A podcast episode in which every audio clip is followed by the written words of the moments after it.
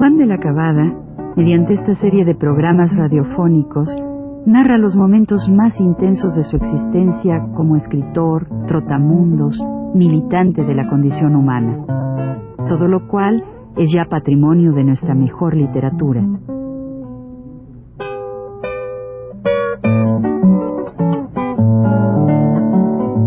Con ustedes, Juan de la Cabada.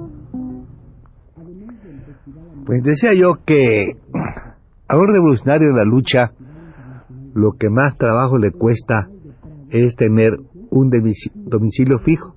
Es decir, el don de dormir es una cosa muy difícil porque por un lado uno quiere que no le controlen nunca su domicilio, porque de otra manera pues estaría mucho peor que lo que estábamos nosotros.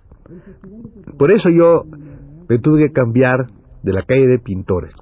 Me cambié porque una noche esa calle está muy bien, ¿verdad? Sí, para es medio era era medio oscurona, allí lo que se llamaba la colonia de la Bolsa, detrás de Tepito, el barrio de Tepito. Iba yo para allá cuando en esto una voz me sale y me dice, hola Juan, don Juan.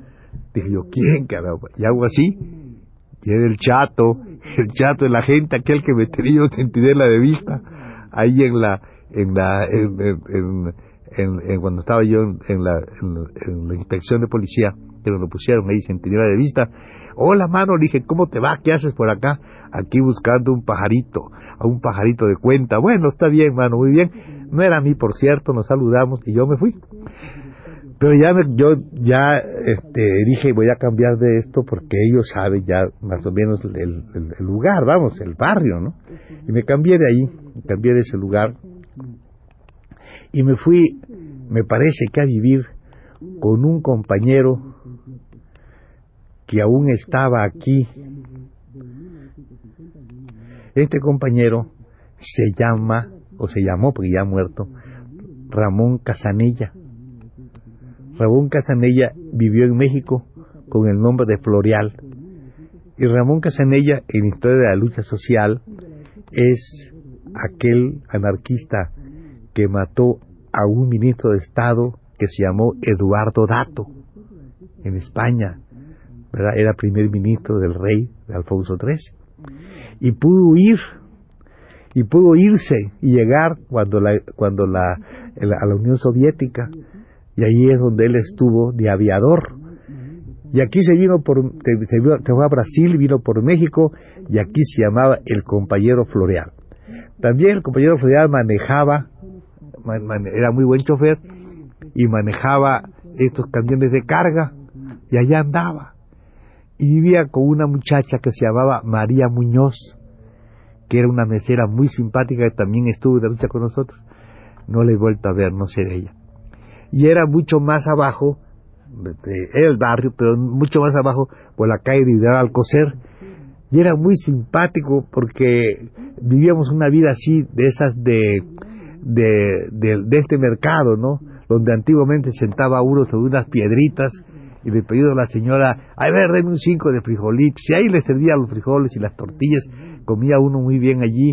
Y, muy, y, digo, pues completamente ajeno y sin que nadie pudiera, pienso yo, sospechar de la, de, la actividad de una persona, a manera que era un lugar donde viví. Pero tampoco se puede estar mucho tiempo, yo viví ahí un poco de tiempo, y posteriormente me fui a vivir, así de un barrio muy lejano, me fui a vivir a un lugar que se llama el edificio Gaona, edificio Gaona. Y allá en el edificio Gaona viví en casa de un amigo mío, pagaba mi hermano el cuarto, y ahí había un señor que había, venido a menos un señor rico, muy rico, que vino a menos don Juan de Alba, que vivía ahí, el señor que era español, ¿verdad? Y dormíamos en una misma camita, ¿verdad? Los dos, y yo soy muy inquieto para dormir, y el señor era, era de esos que tiene quijada bastante, era delgado, un Quijote, delgado, seco, hablaba siempre con la fe y toda esta cosa. Y yo me divertía mucho con él, pero él era enemigo en, potencia de mis ideas, pero ahí vivíamos los dos. aguantaba. Bueno, y, eh, después él tuvo un negocio aquí de cocos ahí en, en la Merced, pero bueno, el señor había venido a menos, andaba tímido. Y conmigo estaba ahí. Entonces de repente llora, todo el muy inquieto, y creo que le daba alguna patada y le daba en la quijada. Y yo que me él se moría de la risa porque yo le decía, ya me rompió usted el pie, don Juan, hombre, con esa se rompió usted el pie. Y él se moría de risa porque decía, bueno, yo no sé, un día vas a noquear aquí con esto y tú ya vas a decir que yo te rompo el pie. Era pues, muy gracioso. Y así estuve viviendo en diferentes lugares. Algún día contaré mis, después contaremos por todavía, no digamos a la época en que, en que dormía en los cabarets en que dormía en las iglesias. Son lugares buenísimos para dormir, ni quien sepa. Esos lugares están muy bien, allí son fantásticos. Voy a contar cómo es eso, ¿no? Porque la gente no sabe todos estos estos santos porque claro, es, es un poco esto, ¿no?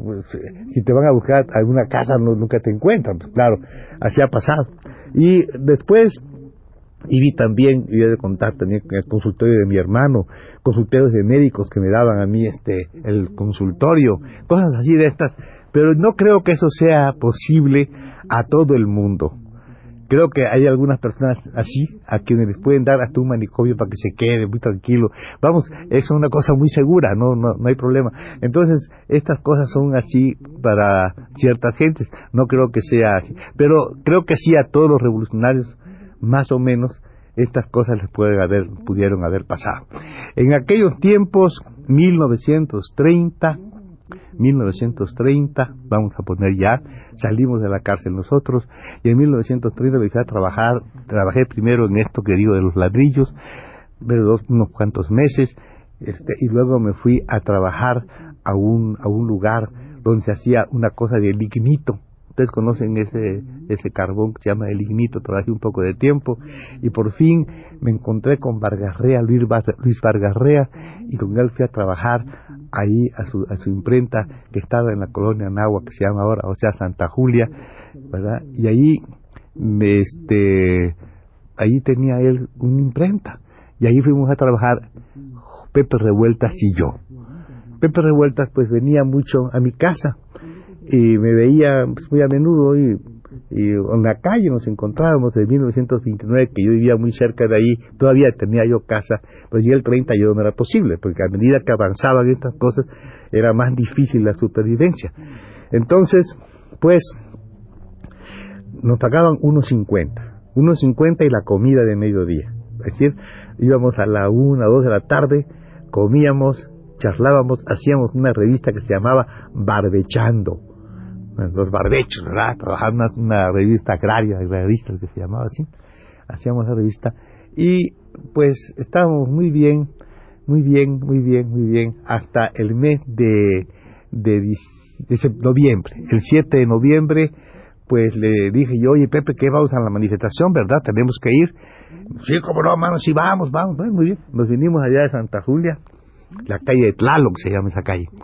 Entonces nos vinimos al Zócalo y de Zócalo nos fuimos a un lugar que está en que ustedes lo conocen creo. Pues claro cómo no lo van a conocer este la plaza de Santo Domingo. En esa esa plaza fue en un tiempo teatro verdad de muchas luchas de varias luchas. Hasta todavía hasta cuando dieron el balazo a este Sánchez Cárdenas ahí en el brazo. Bueno un teatro de muchas luchas. Ahí se iba a organizar la manifestación el partido era ilegal y ahí se iba a organizar, y ese mismo día, 7 de noviembre de 1930, se puso la bandera, la bandera roja en la catedral, una bandera inmensa que daba desde arriba hasta, hasta el suelo, y la prensa hizo un escándalo, el diablo en la iglesia, bueno, una cosa horrible.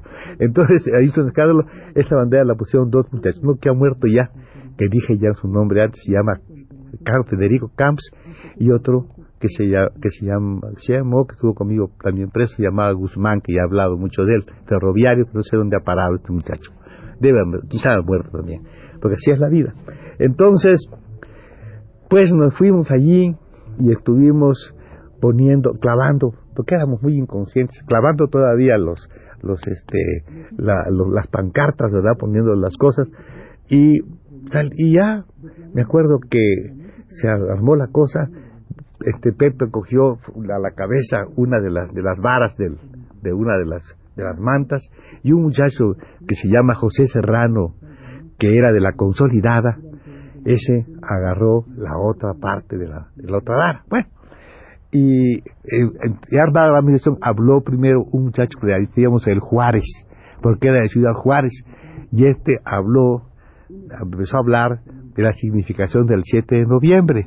Pero como ustedes saben, ese lugar es un, es un sitio donde hay muchos de estos que se llaman merolicos, ¿verdad? Estos compañeros, hay muchos ahí, siempre se paran y hablan de, del bálsamo tal y que no sé cuánto, que la casa no recomendé, que no sé qué, y que ahora aquí por propaganda vale a 10 centavos, bueno, toda esa cosa que hace ellos, ¿verdad? O a 10 pesos, no importa, y la gente se va amontonando, y así estaba, pero al ver la manifestación, empieza a gritar él, son comunistas. Me dio mucho coraje de veras, entonces yo me paré y, y hablé contra los ferolicos. Claro, salió corriendo, recogió todas sus cosas y la gente salió, salió detrás, detrás de nosotros. Esto lo fue lo que realmente la cosa no sirvió, porque mucha gente después de hablar de estas cosas, ¿verdad? Uno habla contra la explotación, entonces la gente que es gente pobre, entonces todos esos se, se juntaron a la manifestación y echamos a caminar hacia el Zócalo. Ahí donde está el Monte de Piedad en la esquina, entonces todavía creo hay por ahí unos depósitos de basura que están pintados de gris, pintados de gris, pero tienen, sostienen bien a una gente que se ponga de pie y ahí se hizo la tribuna y ahí habló un muchacho que se llama este Guzmán primero que era uno de los que había puesto la bandera habló de esa cosa y luego hablé yo y después vino Guzmán a hablar y estaba hablando Guzmán cuando vienen los carros de la policía, que ustedes ya conocen cómo vienen. Y, y, claro, eh, estaba Pepe con su bandera y de repente le gritan, este, bájate. Y Pepe le dice, no te bajes, Camps. Lo agarran a Pepe como era chaparrito, y además muy jovencito, entonces tendría Pepe 16 años. Lo agarran por aquí así, del cuello, y casi casi lo llevan así, eh, entre dos lo meten a un camión, agarran a Camps, lo llevan este, seguimos nosotros protestando, etcétera, pero la cosa es que vinieron los carros de policía, disolvieron golpes, toda esa cuestión, y Pepe fue a dar en esa época a una cosa que, que eh, es el, esto de los de los muchachos, los ponen ahí una especie de reformatorio, ahí fue a dar él, a ese lugar.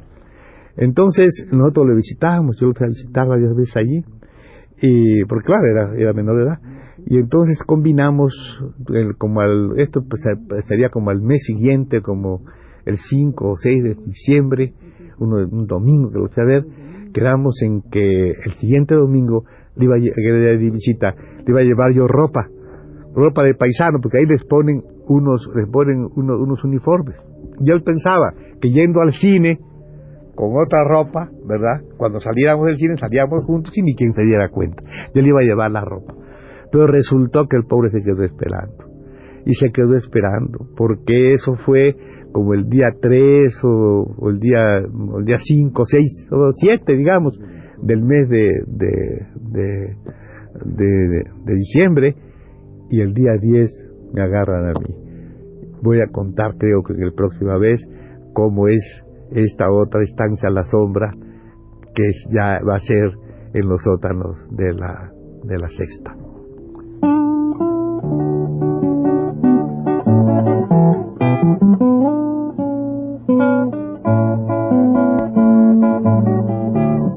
Radio Universidad presentó Recuento Vivo.